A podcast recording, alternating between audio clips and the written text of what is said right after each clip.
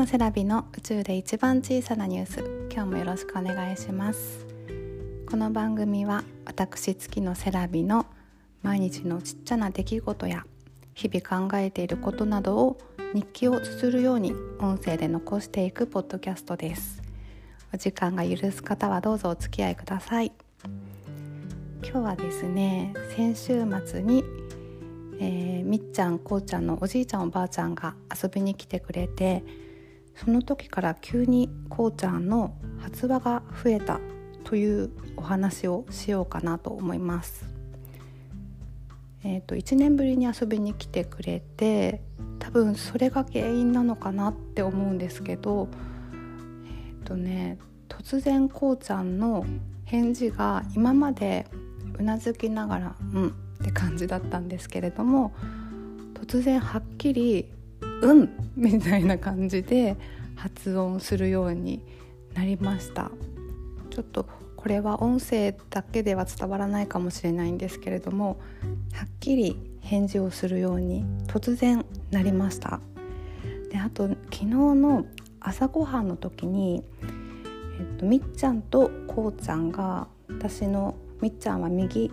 こうちゃんは左に座ってたんですね。それでこうちゃんは一人で黙々とご飯を食べるタイプなので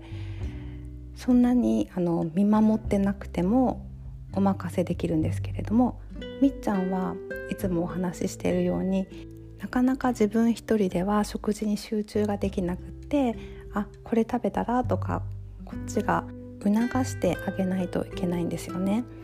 なので私はみっちゃんの方を見ていてみっちゃんに話しかけていたんですけれども突然こうちゃんが「あのください」って言ったんですよね。その声が聞こえて「えっ?」てこうちゃんの方を見たら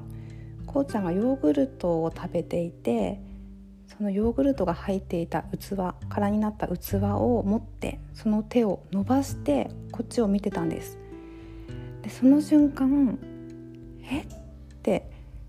あの突然「ください」っていう言葉を言ったこうちゃんに対してすっごくびっくりしたのとそんな言葉を発するのかって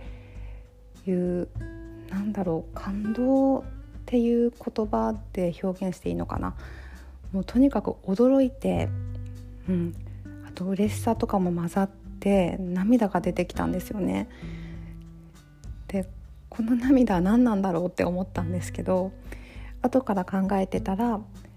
の全てにビビって気を使うっていうポッドキャストを配信されているナッチさんが子どもの頃に初めて「ただいま」って言って帰ってきた時の